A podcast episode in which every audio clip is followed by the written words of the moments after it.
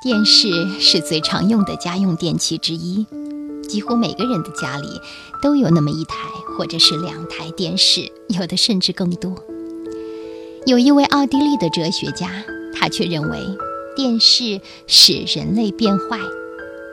这位哲学家的名字叫波普尔，他是历史主义科学哲学的创始人。一九二八年，他获得了维也纳大学哲学博士学位。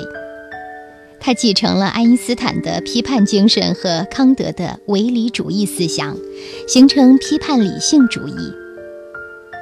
一九零二年七月二十八日，他的父亲是维也纳大学的法学博士，致力于扶贫救济事业。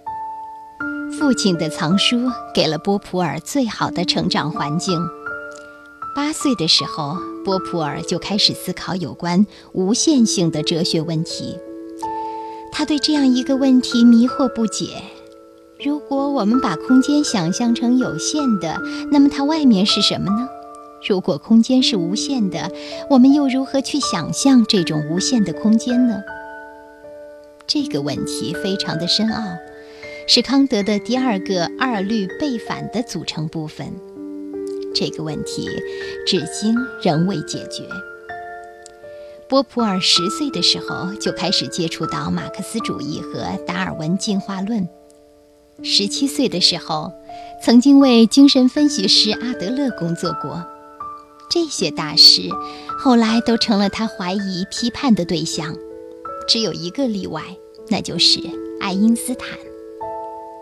一九一八年，十六岁的波普尔不堪忍受令人震惊的浪费时间的中学生活。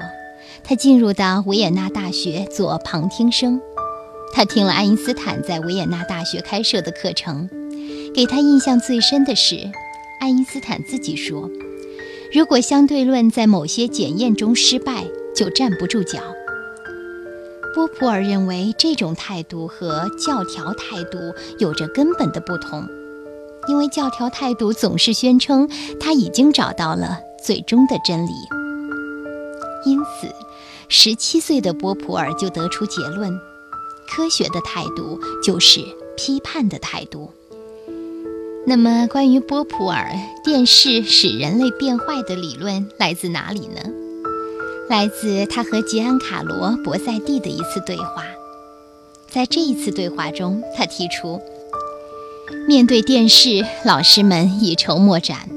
电视总是更有趣、更激动人心、更引人入胜、更有能力诱惑纯洁的孩子们，更能够利用他们的长处，尤其是他们对生活的兴趣。电视拥有不可动摇的程序，动作再多一点动作，那是电视制作者全部的宗旨所在。老师们有什么可以抵制这一点呢？无非是讲讲道理。电视发展了相当长的一段时间，它像雪崩一样排山倒海地压了下来，老师根本没有与之对抗的机会。所以，波普尔认为电视对人类思想有巨大的力量，那是一种前所未有的力量。如果我们不对它的影响加以限制，那么它会带着我们滑坡，远离文明。老师则没有任何力量来做什么事情阻止他。以上就是来自波普尔的观点，这位奥地利哲学家的内心声音。波普尔在一九九四年离开了这个世界。在一九九四年之后，世界又发生了很大的变化，比如互联网的诞生，互联网的广泛使用。如果波普尔能够看到这一切，他又会说些什么，做些什么呢？